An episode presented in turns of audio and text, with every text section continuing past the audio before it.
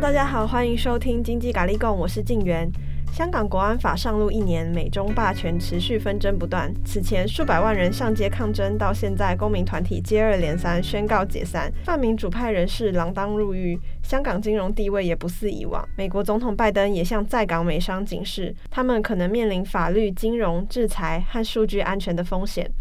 我们今天邀请到资深记者安妮姐以及秀珍姐来跟我们聊聊港版国安法满一周年，香港整体社会氛围以及国际地位经历了什么样的变化，现在又是如何呢？欢迎安妮姐以及秀珍姐。大家好，大家好。一九九七年香港回归大陆，当时说好一国两制，港人治港，高度自治，五十年不变。现在到底为什么会这样？哭出来，哭出来！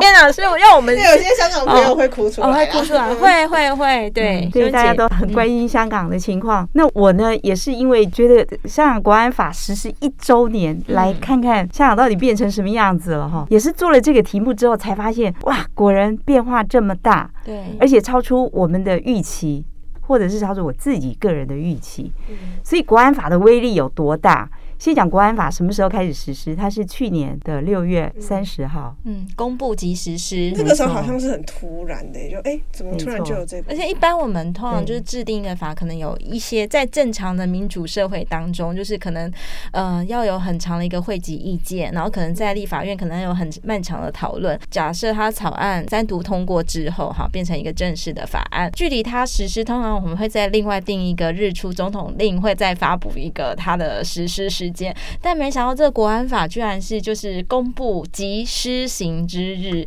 这让很多就是人很错愕，包括香港人在内也是非常错愕的。对，这个国安法为什么哦，大陆要用这么叫做霹雳的这种做法手段手段哈，让他赶快推出呢？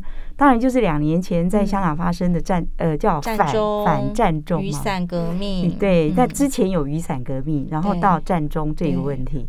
对，那如果大家有去香港的话，可能很多人会觉得那一阵子的香港是非常混乱的。其实最早大家对香港印象就是一个吃东西、买东西、购物天堂、啊，购物天堂。对，可能觉得说大家一切都很 peace 这样子。然后，呃，我很多的香港朋友其实也都是很好、非常良善的这个民众哦、喔。但是没想到他们。在那一波的这雨伞革命或战中、反战中这件事情当中，战中或反战中这这事件当中，就就是一般的很多我的一般的市井小民朋友们，居然表态了，耶真挚表态，就是他们可能平常就是礼拜一到礼拜五是很正常的上班族，但但礼拜六、礼拜日他就上街去抗议，然后这个是让我很匪夷所思的地方，因为我的朋友就是跟我一样，我们就是普通人，其实我们可能也许就是看看电视啊，然后骂骂那些。政治人物，但是我可能很少很难想象说有一天，哎，我居然要上街头去主张我的权益，对，所以这个这件事情在我来看是很不寻常的，因为连一般的市井小民他们都觉得是不可忍了，然后他们都要上街，我就觉得说，哎，这个这件这这些事情哦，可能代表一个香港社会的一个呃明星的反转。我所知道就是中下阶级的香港民众是会出来发声，嗯、然后年轻一辈的，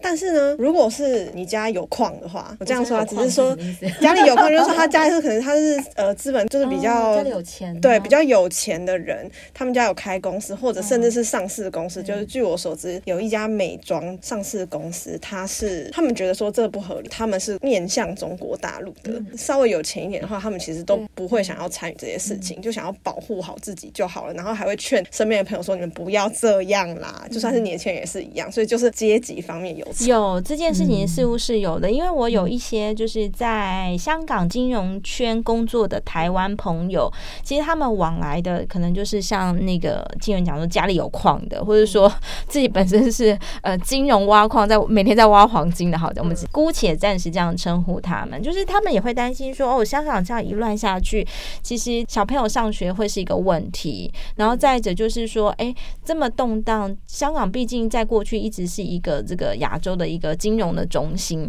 那香港这么动荡，会不会其实会影影响到很多资金到香港来，或者说很多就是以前这个地方呢是号称一个就是一个自由度很高的地方，会不会影响到他？所以其实在这件事情上的确阶级会影响到他的想法的。然后也许就是比如说在呃我的有一部分的朋友，他可能就是非常的觉得支持这个香港一定要有真民主、真自由，可是也有另外一群人，他可能真的要的是稳定。所以这两派的人的想法的确是很不一样的。没错，哎，你讲到这个的确，香港的确是这样子的两极化的一个社会。嗯，那其实要去讲根源的话，就是香港它也是一个贫富差距很大的地方。嗯，再来就是它的房地产的问题很严重，所以每个人自己家庭里面的房子都好小，好小。对他们用一个词“鸟笼”吗？他用一个这个这个字是香港那个广东发音的字，对，块屋还是什么？在那个香港的电影里面有看过吗，对，真的很小，非常非常小。我有一回就是呃，那时候可能当然是在那雨伞革命又更早之前，就是呃有一年就是去香港找朋友玩，然后朋友很热情的邀请我一起住到他的屋子，哇，那个房间之之，我想一下，我觉得好。好像比我们这个录音间可能就是两间的录音间这样的大小。那我们两间录音间是什么概念呢？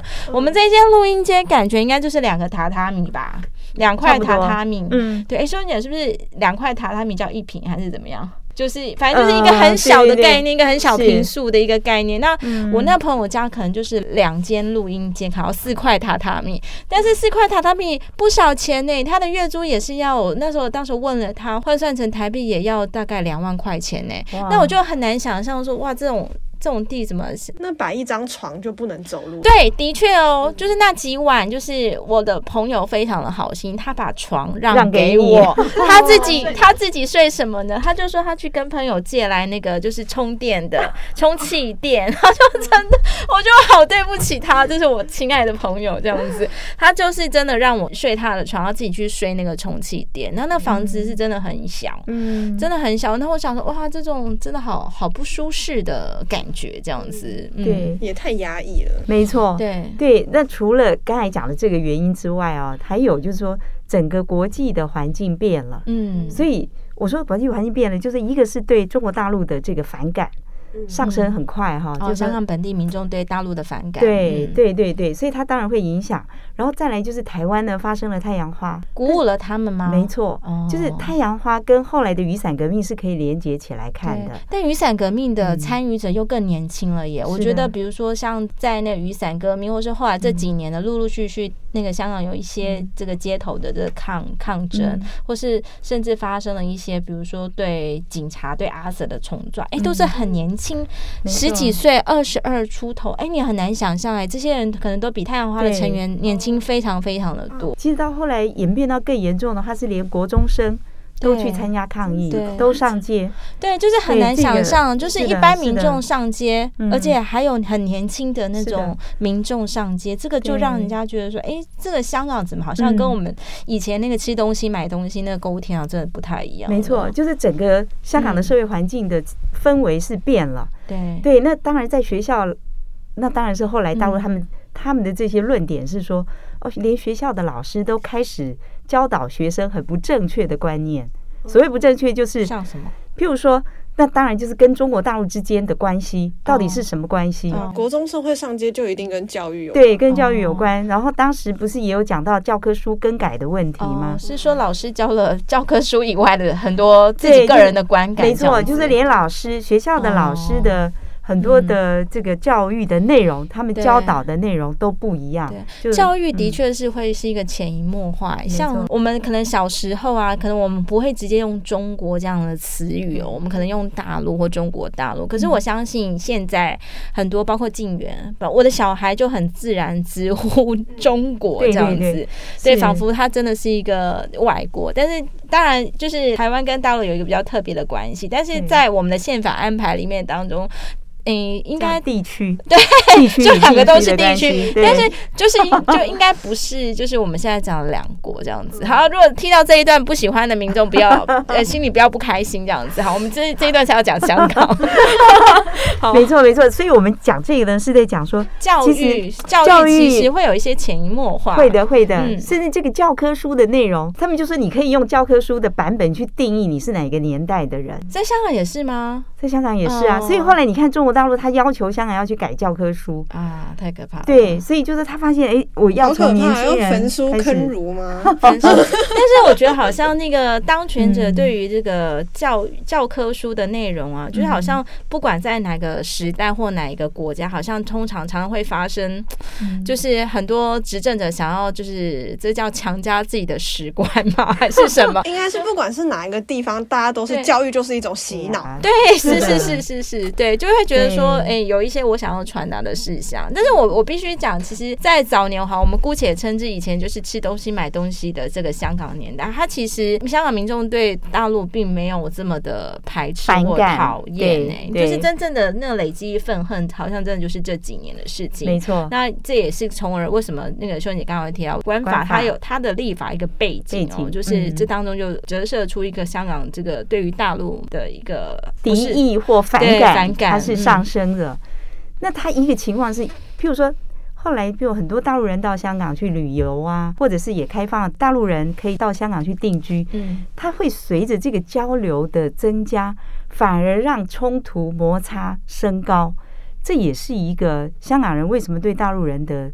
这个反感越来越上升的原因。对，因为其实那时候就是香港开放自由行的时候，就是迎来的可能不是，可能有些人是赚到钱了，比如说一些银楼啊，什么是赚到钱的。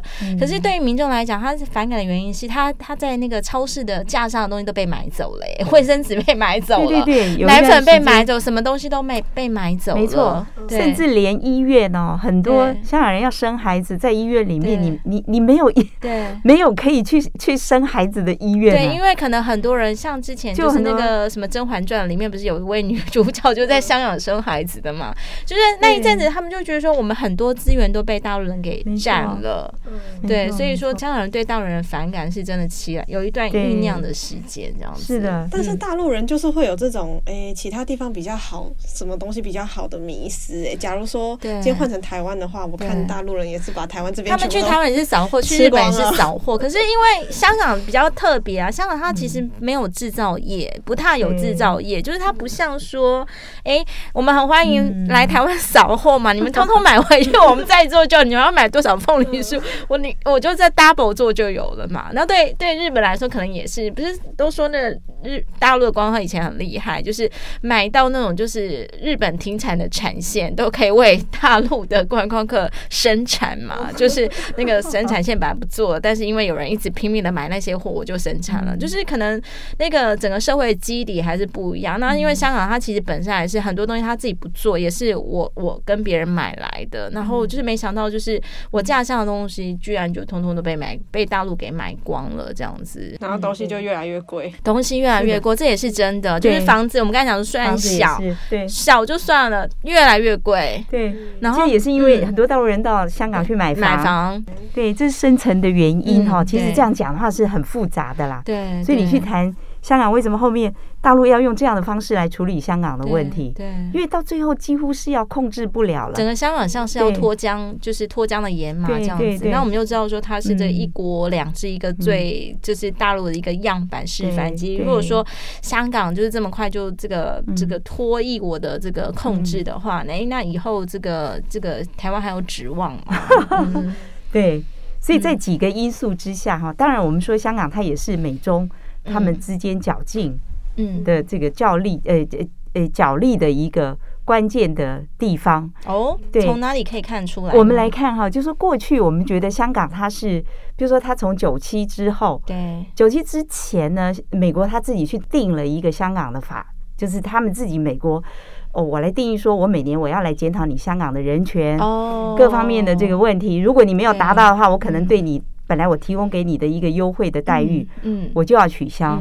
所以其实这个美国对香港的待遇，他去年在国安法实施之后，他就宣布终止了嘛。嗯，对，本来他享有他的最惠国待遇，对对，那这些都没有了。哦，难怪之前就是那个在讲那美中关系的时候，在讲那个拜登不是有要施展自己的印太战术嘛？印太战术当中，里面当中其实很多议题，可能有人权啊，有什么贸易等等，台湾问题、香港问题，还有这个新疆的问题，也都在包含在内。没错。因为香港是因为就是哦，美国他有立了一个自己的国内法，就是会来定期检讨香港这样子。对对对，哦，是。所以在国际间，当然就是我们说美中的一个关键因素。然后呢，再来，当然刚才安妮有提到，就是说台湾的部分。对。就是如果香港问题它不能处理好的话，对，那未来对台湾会怎么样呢？嗯。所以他当然他要用一个很强烈的手段控制好整个香港。所以呢，他现在把国安法拿出来之后呢。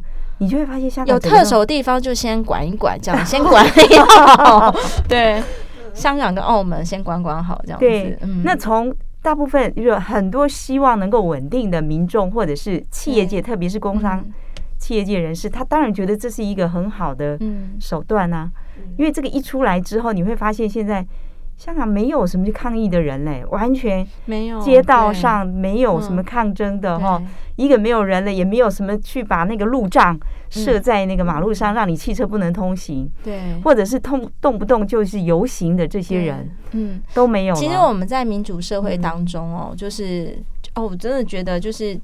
在这一集里面讲民主，我觉得好有 feel 哦，因为突然觉得说民主这件事，我记得以前那个，因为我是台大政治系毕业的，以前呢、啊，就是上课的时候可能听老师讲说啊，民主从来不是天上掉下来，民主是以前的谁谁谁流血流血去这个就是流血。去争出来的这样子，然后可能又经过一代一代人的这样子去实践它、去经验它、去体验它这样子。我们知道说，在民主社会当中，有人民有一些很自然、天生自然，我们自己觉得是天生自然的权利。比如说，我们有言论自由，我们想讲什么话就讲什么什么话。我们想要这个上街抗议，啊，要申请一下就好，还是不要随便随便那个 这种非法的是不行。但是如果说你有申请路权啊什么什么，你你是可以是没有问题。问题的，那甚至是有时候，就是我们在脸书，我们这种言论自由已经就是太正太自由。大家想在脸书上，你想要，你想要，你想要骂政府谁啊？你说谁不好都可以这样子啊，但是人家也可能告你啊。那在香港的情况，在他国安法实施一周年下来，其实他很多自由突然觉得说。没有了，像比如说我们讲集会结社自由，我们看到的是一个香港，就是可能以前有很多的什么工会组织，什么什么组组织，现在一个一个宣告说我们解散了，所以你就很难想象说，哎，怎么会有工会解散？怎么会有这种集团结社解散呢？因为他们很担心会触犯国安法。没错，那因为国安法里面当中，就是它有一些规范是其实。太笼统了，就是我也不知道我这样是不是我，我感觉我这样是有一点点触法边缘。就是他他其实里面有讲说哈，呃，你有什么勾结什么境外势力等等。那天哪，什么叫勾结境外势力啊？就是我朋友住在，假设我有姑妈住在美国，然后就是我们可能再多讨论一点点香港的或中国大陆的，哎，我这样算不算啊？嗯，就听起来好像。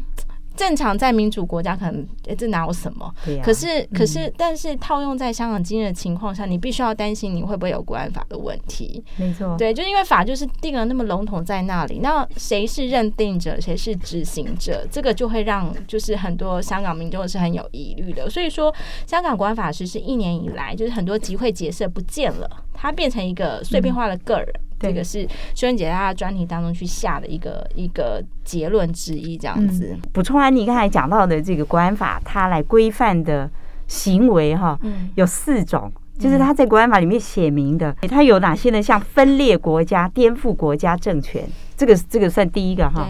再来恐怖的活动，恐怖活动不行，勾结国外或境外势力不行，危害国家安全不行，每个都好大。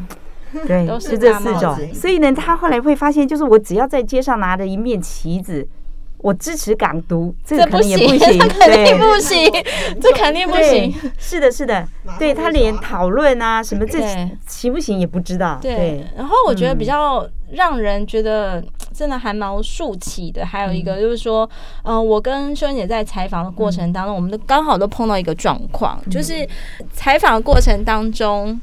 那个采访完毕之后，那个受访者要求说要删除刚刚的对话，这个好匪夷所思哦。你是用什么软体啊？呃，其实我我我是跟那个受访者，我们是用 Messenger。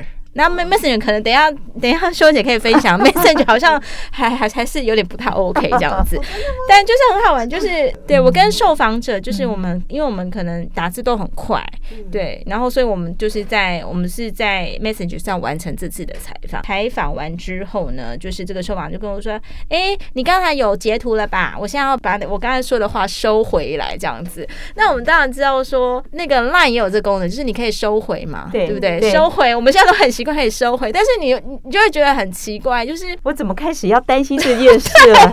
对，是，不是，对，就这对，然后就觉得非常好玩，就是说，就是好吧，既然受访者有这个顾虑，我们当然就是配合人家，就是好，就是你开始收回对话，我也开始收回我的，然后你就是再回头去看你那一段你刚刚的采访，突然就变成谁谁谁收回讯息，谁谁谁收回讯息，就很像刚才我们讲的那一段。就是很那个生龙活虎、很很活色生香的对话不见了，我们记忆好，好像如果说记忆可以删除的话，搞不好他们也会想要说我们把记忆删除了。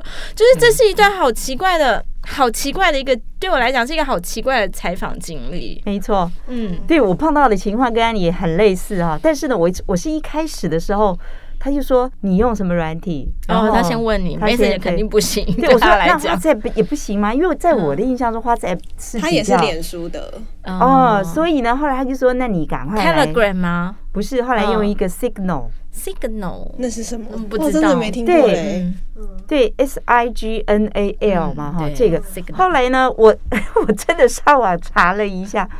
发现它是安全等级最高的一个通讯软体。那要付费吗？不要付费。嗯，对，它是。就是他们有去做比对啊，就是美国开发商，美国的，哦，美国开发商。对，然后它各种功能发现，像 Line 的等级是很后面的，Line 的等级是台湾人不知道啊。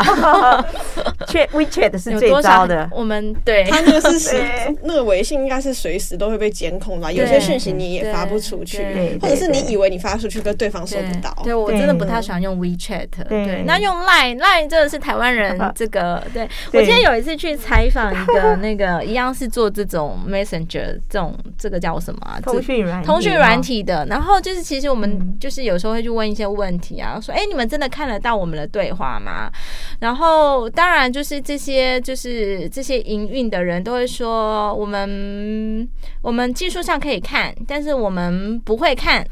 那那那你就想说，所以你技术上是可以看，要想看是可以看到，所以不是之前会发现一些什么呃 Line 的那个讯息外泄或者什么，那真的很恐怖哎。可是一定要这样子啊，因为不这样子的话，那个警察没有办法缉毒。哦，好好好，所以这个就是如果说若要人不知的话，要么你就不要做这件亏心事，要么请用等级更高一点的这个，或是用那个暗号暗号这样。对，真的 真的。我们人生没有这么困难，所以算了，这些事情让别人伤脑筋。我这次跟秀恩姐，因为我们是分开采访，但是没想到我们都碰到这种，就是呃，受访者要求需要删除他的言论，就会让我去想说，哎，香港现在到底是一个什么样的？难道是晋升到这种地步吗？就是声音都不准发出，然后全部就是这个样子吗？那当然，我们就要去看是怎样的声音啊。嗯，你不要批评到。呃，中国不要批评到说，我想要呃有一些抗议独立，香港港独这种都可以说啊。所以这就造成现在香港的社会一个很特殊的现象，就是你过去看到那些经常上街抗议的人，他现在可能成天跟你风花雪月。对，就是这些敏感的话题，他就不跟都不谈了，讲了。对，但是我相信心里的那种郁闷啊、不满还是是在的。没错，没错。对，所以我们才会发现哦，就是说最近啊，比如说像最近我们就会看到说，其实那天你有讲到嘛，就是有一个。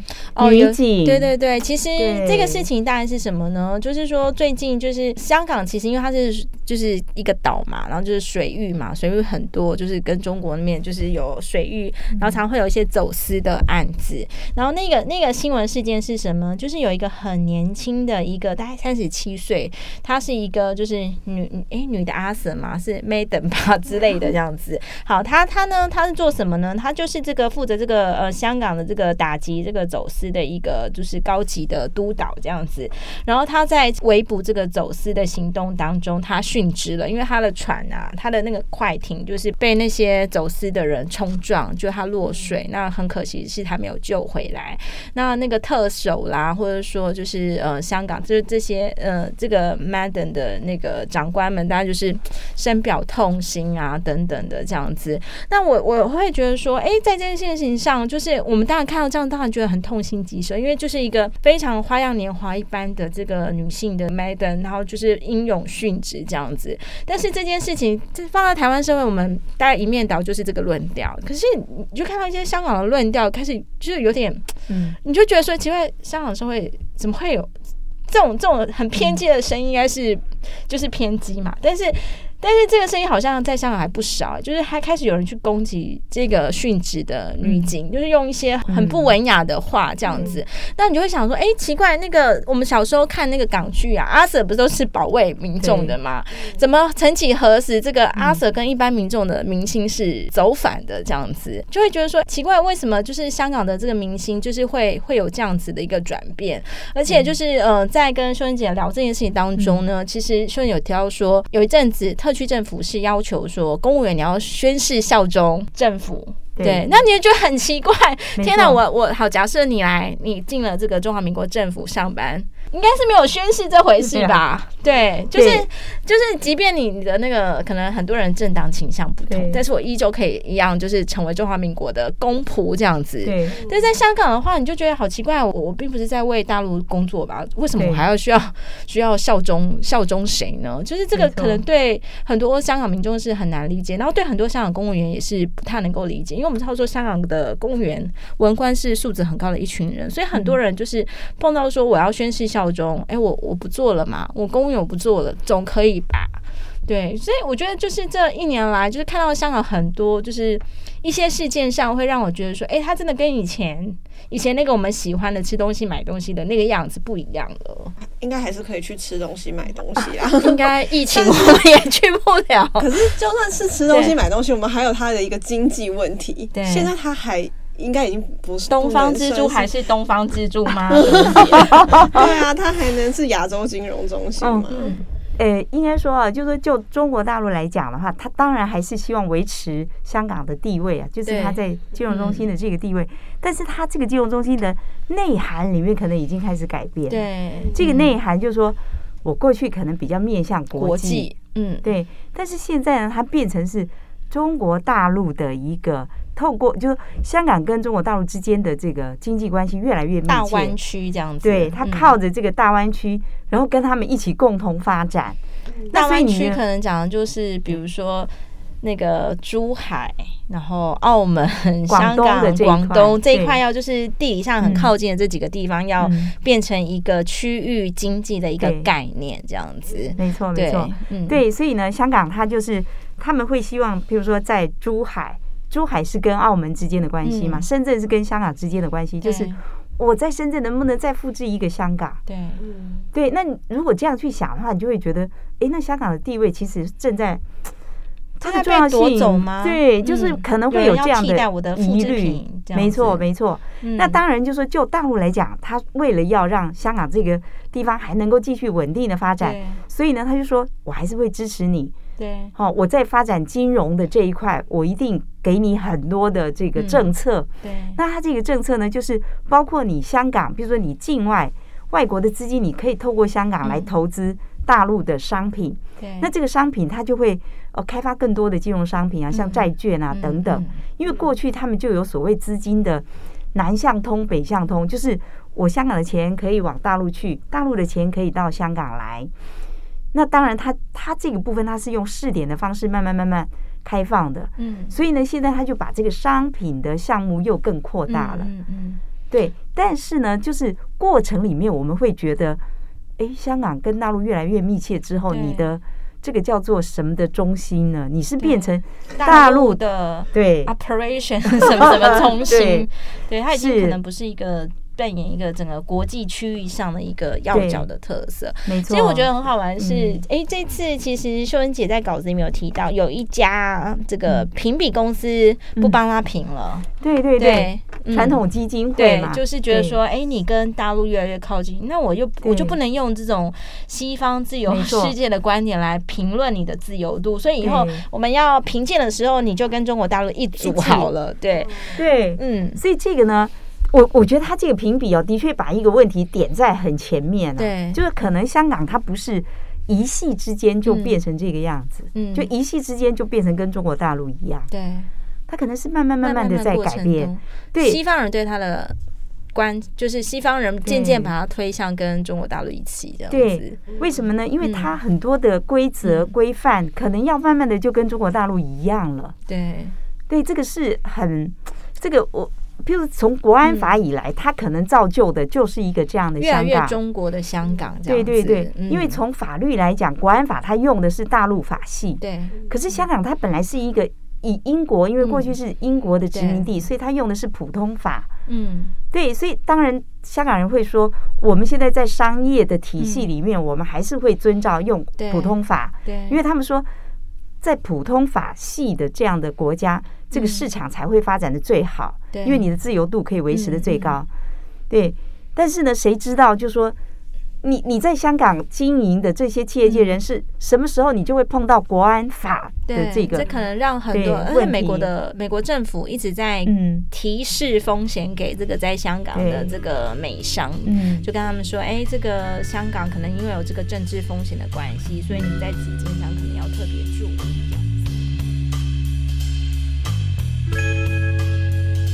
感谢大家的收听，如果有任何问题以及建议，或想跟我们聊聊，请不要客气，来信告知我们。喜欢我们的话，不要忘了到 Apple Podcast 帮我们留言评分五颗星。那我们下集再见喽，拜拜。